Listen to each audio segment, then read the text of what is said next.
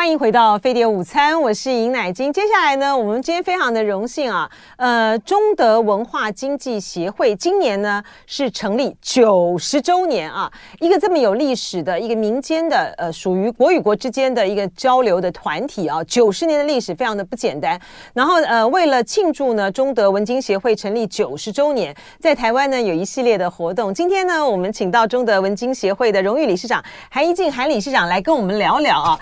嗨，Hello，欢迎你好，理事长你好，尹小姐，各位观众好，各位听众好。是我们这个啊，哇，这个理事长，我今天看到理事长呢，就觉得啊，非常的惊艳，好优雅哦。不敢当，不敢当。而且呢，理事长呢，非常的难得，他曾经得过。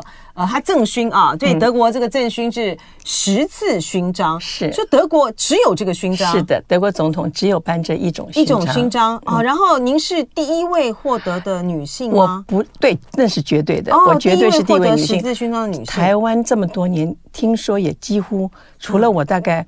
目前我不知道还有没有别人的，因为张张荣发先生曾经在我之后得过这个十字勋章。哦、那他是因为对汉堡的经济，嗯、他的长荣的海运，海运对对对，还有仓储都在汉堡，哦、对汉堡的经济上有很大的贡献，所以总统肯定他这个贡献，就颁了他一个勋章。但是因为他已经过世了，所以是不是还有其他的人士得过？我我目前是不太知道。哇，真的非常非常的难得啊！然后这个呃，跟让这个韩理事长呢来为我们介绍一下啊，这历史非常悠久的这个中德呃文经协会啊，然后他个人呢对于呃中德之间的文化交流所做的这个这么巨大的贡献，对到这个德国十字勋章 啊，在抗战时期的时候啊，是嗯、呃，抗战前啊，一九三三年啊，中德文经协会呢，他就在大陆啊，在南京成立。成立中德文经协会的是朱家华先生。啊，朱家华先生呢，呃，曾经担任过呃中华民国在大陆时期的啊，在中中华民国的交通部长啊、教育部长啊，然后之后呢又担任行政院副院长。广州大学的副校长，后来是校长。哦，对对对，那他是当时非常非常有分量的学者。然后他是留德的嘛？他是留德的。嗯，他大概在一九二六年从德国回到。呃，大陆南京回去，然后他一直觉得希望能够为他念书的国家德国，把那边呃值得我们国人参考的地方介绍给我们自己同胞，嗯、所以他就非常热心的呃开始进行有关的。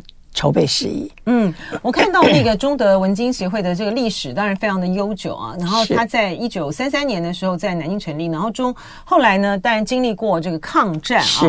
然后呃，跟着政府呢迁到台湾来。是我们去过重庆，嗯，又回到南京，嗯，然后呃回到台到台湾，到台湾来。然后在台湾了之后呢。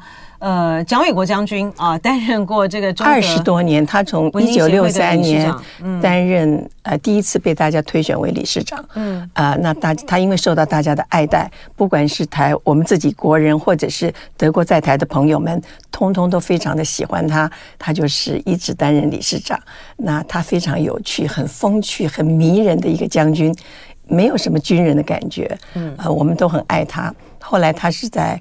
啊、呃，大概我记得二十多年以后，他的身体不太好。嗯嗯、他有一次主动脉剥离，嗯、从那个之后，他觉得他的身体不如以前，那他就坚决的辞掉了这个理事长的职位。是的，是我们可以看到这个呃，跟着历史的这个脉动哦，来看这个呃中德文经协会，是他其实经历过很多很困难的时候。比如说在这个朱家华先生刚刚创立这。中德文经协会的时候，那个时候的德国，比如说它的工业化，它的什么呢，是非常值得我们学习的。是的。可是，在二次世界大战期间的时候，因为德国跟这个日本，他们是属于同盟同盟国嘛，哈，所以你就可以知道说，在两边。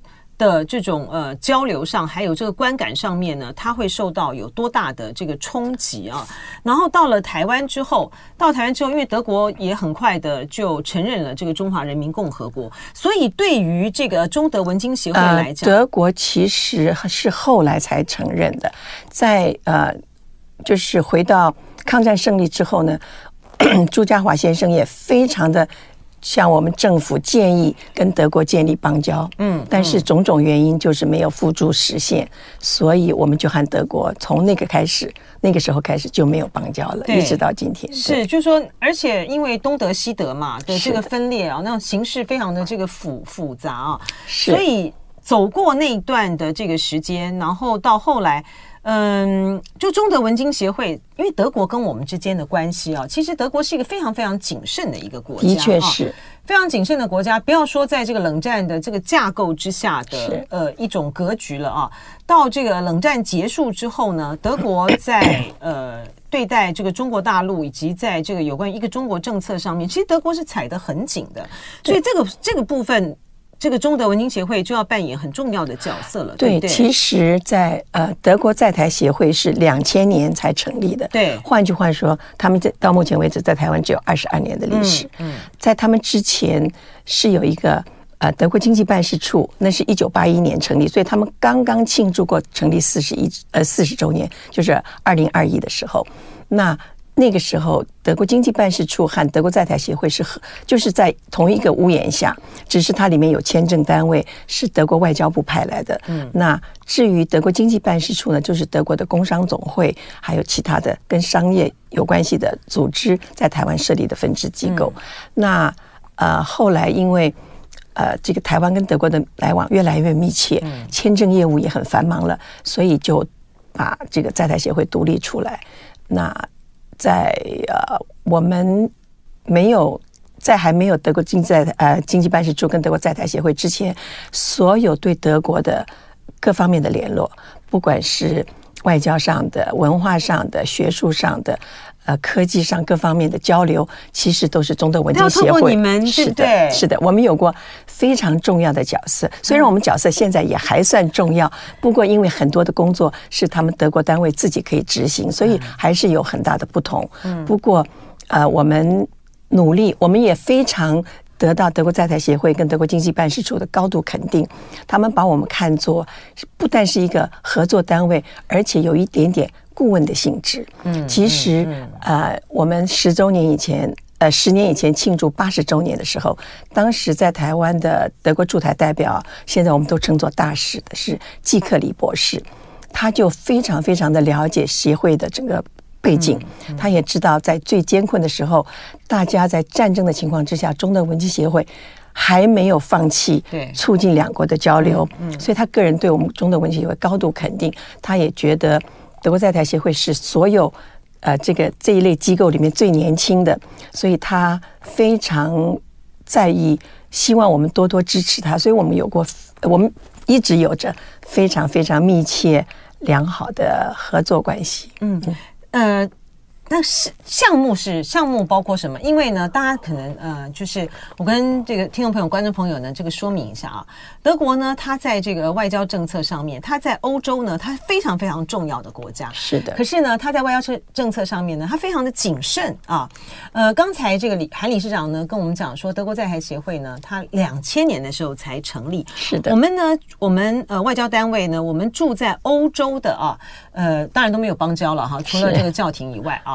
但是呢，是以什么为首呢？其实其实是以德国，哈哈，是以我们驻德，是以我们驻德的这个办事处呢为首。可是过去呢，长期以来，不管是名称啦、待遇呢，都不好哈。对，好，慢慢慢慢的才两边呢，就是同步提升。最早其实我们，所以就民间就很重要了。对，对那时候我们驻的单位。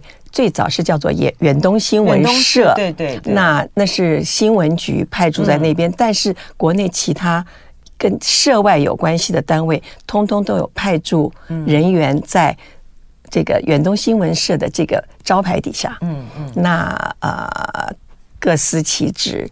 那中德文经协会，我们是因为在台湾嘛，那就是呃不管是。德国重要的贵宾啊，国会议员啦，呃，不同层级的县市首长啦，或者是学术机构、呃，法律界人士等等等等，到台湾来，我们协会通通扮演安排、接待等等的角色。呃，在呃这几年，尤其疫情三年，德国访台的贵宾。呃少了很多嘛。嗯嗯、最近今年初又开始了，对在那个之前有三年的空档，在这三年之前，呃，我们协会还是呃，不管是我们台湾，就是跟台湾有签有合作的姐妹线，派的派团到台湾来了，或者是其他有台的机构到台湾来，我们协会常常都会帮他们安排相关的参访行程，陪同，呃。担任义工，让他们觉得在台湾很有收获，而且觉得台湾这个朋友是非常值得交的。是文化交流是很重要的一块，文化交流我们也做的比较比较多，嗯，是很重要的一部分嘛啊。呃，韩韩理事长的经历也非常的特别啊，她是我福大的学姐啊，是的，福大德文系很荣幸。我们那个外语学院呢，是福大呢最漂亮的、最美丽的一块，然后不但是那个。外语学院那边很美啊，建筑很美，学生很美。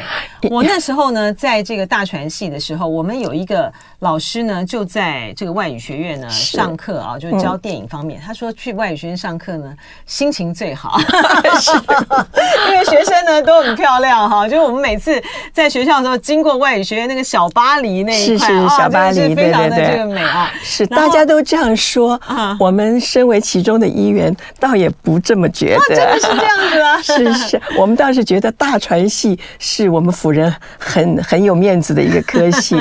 然后，只是我在学校的时候，那时候还没有大传系，还没有大传系啊，因为那时候就是比较早啊。然后那个韩理事长呢，德文系，然后德文研究所，然后到这个德国去留学啊。是，我我请教，就请教你，您那时候在德国留学，然后就留在那边工作了，是不是？对对，因为是这个样子，那时候是七零年代中期。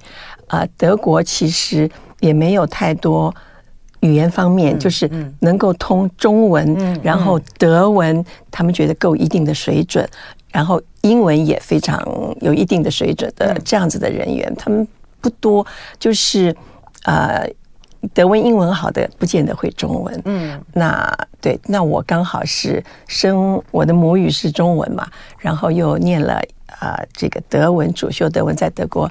呃，因为当初很喜欢语言，所以念的还行。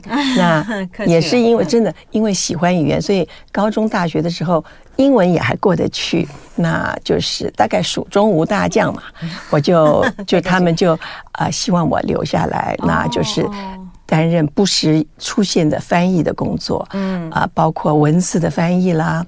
甚至法院去做传译啦，哦、对，因为有的时候难免有有这样子的状况发生，嗯、那或者是文件，尤其是有大量的文件，或者是台湾有团体到德国去访问，嗯，呃，德国有团体到台湾来。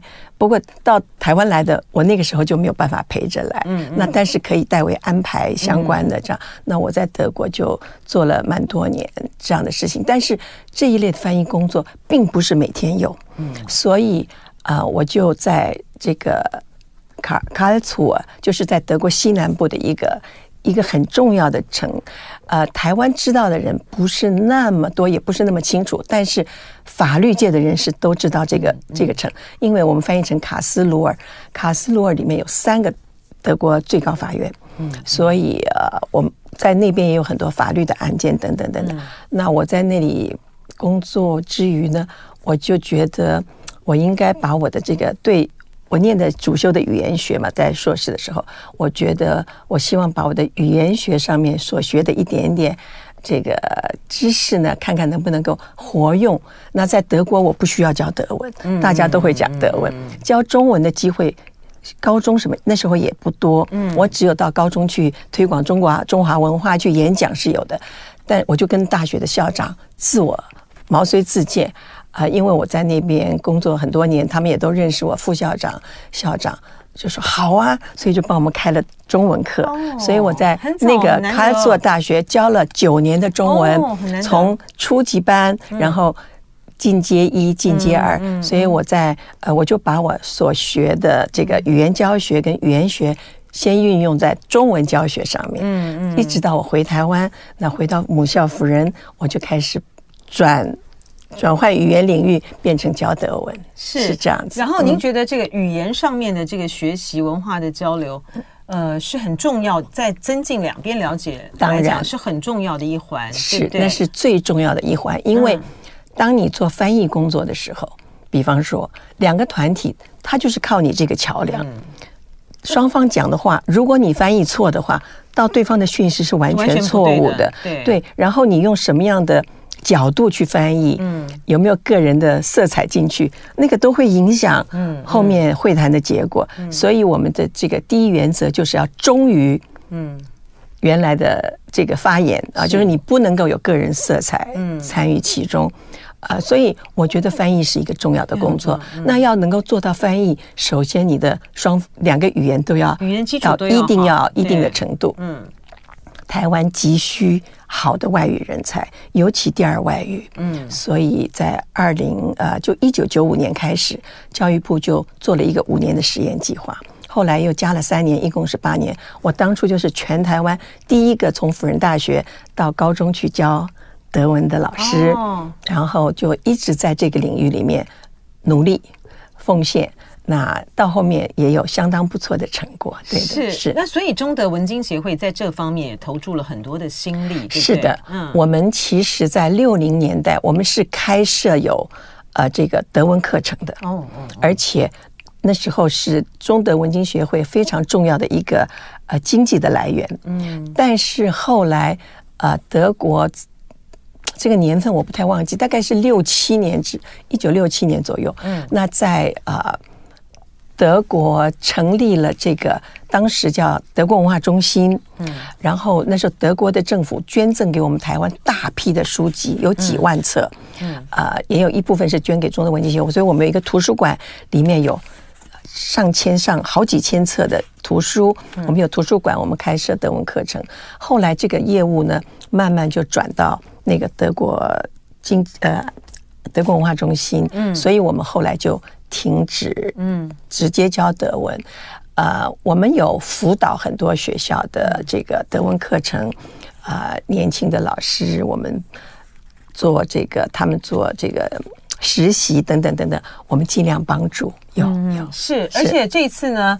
呃，为了要庆祝中德文经协会呢成立九十周年，又有一个非常大规模的啊，呃，一个语言的文化的研习营啊，是的，是从七月十四号到八月十号，是有二十八天，呃，国中生、高中生还有大学生都可以参加，呃，还会有补助，对不对？嗯、呃，这是我特别说明一下这个，啊、像这个活动。德国语言文化研习营，嗯，今年我们是办了第十五届了。是，换句话说，之前已经有十四届，嗯，呃，但是因为疫情三年，我们在二零一九年是第十四届，哦，所以今年隔了三年以后，我们接着办第十五届。那今年因为是九十周年庆，所以我们的现任理事长陈立恒先生开赠这个一个奖学金，嗯，大概金额在二十五万左右。哦，那我们希望呃愿意参加的同学。那我们看这个看情形，看运气，谁先报名？那因为这个语言研习营嘛，我们没有设成绩的条件等等，我们欢迎所有的年轻人对修习第二外语有兴趣，也希望早一点呃可以开拓视野，到德国去看一看这个国家。那我觉得德国是一个非常值得。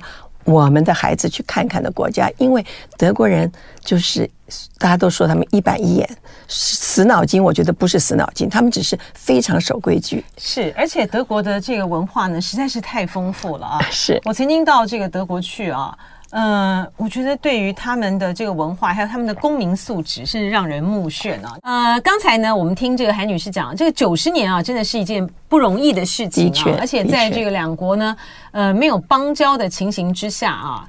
呃，走过了战争，是，是 然后走过了呃很多这个历史重大的这个冲击时刻，屹立不摇，真的是非常的了不起啊！而且这个中德文经协会呢，在这个两国的外交关系呢很困难的情形之下呢，肩负起了很多呃民间外交的这个角色。其实它就是有点介于这个半官半民之间啊，很多呃官方不便出面的事情呢，就由这个中德文经协会呢来呃来处理啊。是的，呃，刚才呢，这个理事长有提到，就是他们已经办了非常多届了。这今年呢是第十五届的德语季文化研习营啊，欢迎国中、高中还有大学生呢，都可以去报名参加。嗯、是七月十四号到八月十号，我看他这个活动非常的精彩。大家上网去，大家上网去啊，就中德文经协会，然后你去看那个什么德语。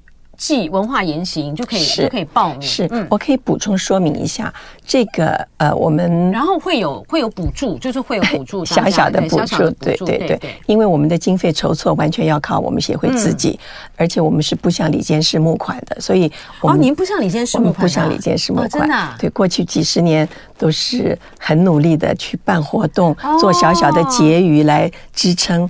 那现在的理事长也是我学长，法兰茨的总裁陈立恒。的确是，嗯，然后呃，我们觉得为什么连国中生我们都收？但是我们主要是希望收国三毕业，今年考完会考，嗯嗯，因为德国的教育我觉得是风气非常的自由，但是做学问的方法非常扎实，而且呃，跟台湾对台湾的孩子来说呢，学一学德国人。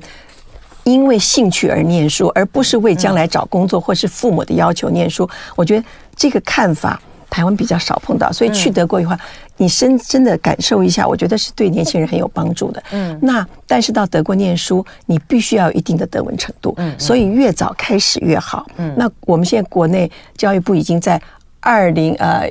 二零零三年就开始高中推广第二外语，嗯，可是三年的时间学的是不够的，所以最好就是你国三毕业的时候有机会到德国去看看，你喜欢，你高中就开始选第二外语。如果你高中没有选第二外语，后来要念大学的时候再现学，就有一点缓不济急，那就就会比较累一点，所以。我们会接受高呃国三的孩子，高一的孩子，我觉得因为这个时间上比较充裕，嗯嗯，嗯，然后到德国去了以后，他们看了德国真的喜欢，回来也会认真。嗯，我有这么多年有很多孩子就是去参加这个活动后回来。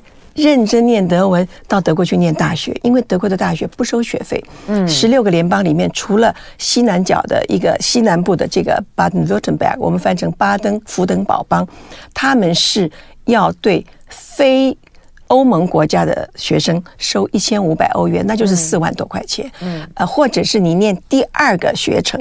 比方说，你原来念物理，有一天你要改念历史，那你念历史的这个部分要收六百五十块一学期，没有多少钱。嗯，但是其他的各邦的国立大学基本上都不收学费。对对对。所以家长如果把孩子送到德国去，你可以学到一个比较好的第二外语，可以学到德国人做学问做事的方法。嗯，那。呃，又可以节省下四年念大，在国外念大学几百万绝对跑不掉，是多么划算的一件事。而且他们的那个教育的水平非常的好，的确是，的确是。我看那个课程的安排啊，白天呢就是在学语文啊，是下午呢都是就是参访，是哇，这很精彩，到很多的这个美术馆啦。然后呃，博物馆啦，皇宫对皇宫啊，这样参观。对，我说这个德国呢，是一个非常，真的是一个非常吸引人的国家啊！你就不提它的，对对对，你就它的音乐啊，它的文化，它的哲学，它的艺术，它的建筑啊，真的是，而且德国人的在这方面的，就说它的美感哈，然后他在这个艺术上面的。呃，从小到那种小小的这个博物馆，是。到大的这个建筑，是。呃，其实都让人觉得非常的这个目眩，哎，传统非常好。还有就是他的公民素养，是你到德国去的时候，你大概就会觉得很惊讶，哎，为什么他不管是搭公车啦、搭地铁啊什么，他们都不看票的，是他们都不查票的，哈，对对，就觉得说这怎么回事呢？那我不是买了票，我们都不查呢？哦，原来就是他们其实是相信你的，哈。但是呢，你只要被逮到说逃票的话，你就完了，是就是罚三十倍 啊，嗯，而且这个记录呢会跟着你一辈子哈。这个对于你来讲的话，你可能在应征或什么的话呢，它都会产生一个很大的障碍。说是这样说，嗯，我我到目前为止没有碰到，没有碰到听说过有真正有影响的，因为他是尊呃尊重每一个人的人格，他觉得你就是会买票，嗯，那而且德国人呢。我说的很直接点，就是有一点笨。他的查票人员是有的，可是我跟你讲，你一年碰不到一次。嗯，但是他们一票人呢，四五个、五六个，你一看就知道，而且他们都穿制服。他在那个那个呃地那个叫地铁的外面站着，那你一看到你下车就是了嘛，对不对？他们不会在入口出口的地方这样拦你，他是进车厢里来查。那他们要进来以前你就下车，所以我就想说，他们就是。我不知道是不是真的是这样，至少我当年在念书，后来我去德国，那么我每一年都去嘛，我就觉得他们好像那个是聊备一格，觉得我们还是有做查票的工作啊，啊，那德国你就可以看到德国小孩，或者是有的是欧洲其他国家的人，因为外表上不是那么容易立刻看得出来，稍微接触的话看得出来，因为气质不一样，语言一听也知道，嗯。所以。那个地铁一到站，你就看到很多年轻人下车，你就知道前前后后一定什么地方有查票人员，也很好玩。大家这边逃就对了。对对对，而且他们也很，他们也很人性啊。有一年我带学生去，呃，在德国的时候，我们就上了车，那有学生那个票就不见了，嗯，因为我们每个人发一张票，真的查票的来了。然后不见了，那个孩子当然很紧张。嗯，然后我就跟那个查票说：“我是他们的老师，我是给每个学生都买了票，他不见了，那看有什么补救方法。”他说：“你是老师，你负责，你你你保证他有买票。”我说：“是我帮他买的票。”他们就算了，他也相信啊，他们就相信。这个也没有说啊，不行，就是尊重哈，对不对？尊重就是这个在公民素质上面，我觉得这些的教育跟教养也挺挺重要的。是，可是好像我觉得。这几年啊，这三四四五年，我觉得德国也稍微变得有一点不太一样了，因为有太多的难民，叙利亚的啦，就是那些穆斯林。那现在呃有这么多乌克兰难民以后，我因为三年疫情，我也没有去德国。我今年暑假打算去感受一下德国是不是又有更多的改变。嗯，但是德国就是基本上再怎么变。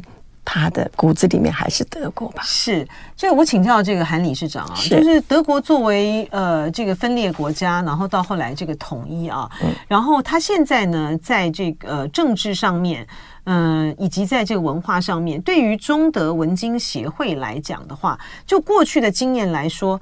在这个，特别是在政治层面上面，有什么一些比较特别的这个例子，是因为中德文经协会的这个促成，而使得双方，呃，有一种呃，有一种历史上面的这种经验上对照。我知道您曾经带过一个很大的一个团体，然后到这个德国去做有关于呃两德统一的一个记录。哦，对，那是那是在呃一九九零年他们统一嘛，嗯，一九。两千年那一年，嗯、呃，那是德国统一十周年。嗯，那我在台湾就呃得到这个德航 Lufthansa 那时候还飞台湾，嗯，呃，还有一些德国企业的赞助，然后我邀请了八位媒体的记者、嗯、先生小姐，嗯，我们去体验，去亲临现场感受一下德国统一十周年。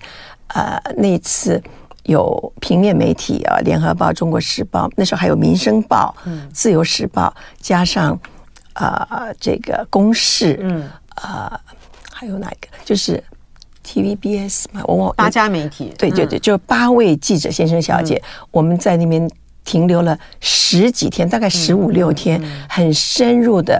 呃，德国的外交部有协助我们，嗯呃，就是让我们深入的了解。我们有跟呃东德逃。那些逃亡人民的组织，东德退休的法官，嗯嗯、呃，公务人员，柏林的前东德市长，嗯、呃，前东柏林的市长，柏林的市长，我们也去拜访了，采、嗯、那个就是都有采访，所以那次给这些媒体也有非常非常大的冲击吧，就是觉得、哦，原来东西的统一是这么困难，但是德国人他们做事就是很。很脚踏实地，在很短的时间之内，也不能说很短时间，很努力的在尽可能短的时间之内，让东西德能够融合。最小的地方，从东柏林跟西柏林中间分开嘛，它接到一起的铁路，因为它的后来就不一样了，要把铁路规格怎么样统一，两边的。路灯就是不一样，我们怎么判断我在东柏林还是西柏林？你只要看电电线那个电灯杆，你就知道我大概是在东柏林。从这些小事上，你就可以看到德国人他是如何在细致的地方去下功夫。然后，呃，东德人到西变成这个统一之后呢，东德人他们需要一段时间来适应西德的这种自力更生，你要自己赚钱，你没有大锅饭可以吃了。西德人又觉得东德人他们平白的就可以，有这么多的方便，他们这个对。那时候有一段时间，他们叫 Vessi 跟 Ossi，Vessi 就是西老，嗯，Ossi 就是东老，东老，哎，他们是有一点隔阂的，但是这些隔阂现在这么多年过去，三十年过去，已经消失了。嗯，这些都是呃，台湾可以。去学习或是思考的这个地方啊，是。然后呃，中德文经协会呢，在成立九十周年的时候，除了一系列的这些活动之外啊，文化研习，然后还有很重要的就是十月份的时候呢，会有一场大型的这个研讨会，是几乎是历任的哎，几乎历任的这个驻驻台的的德国的代表都对，都我们都邀请，对对对。哦、但是因为时间有限，所以我们没有办法从第一任的就邀请那个。嗯呃，那时候是经济办事处的 Peter Lemke 先生，呃，那是没有办法。我们是从呃二零一一开始啊，呃，到二零一四的季克里博士，嗯，接下来的欧博哲，他是四年，他爱台湾，所以他延任一年。然后后来的呃这个王子涛嗯先生，加上现在徐有格，每一个三年加上一个四年，算就已经十几年了。是是，那还有。德国经济办事处的处长任期就比较长，都是七八年，嗯嗯嗯、所以我们就前后两任到台湾来，他们分别都会被我们邀请做。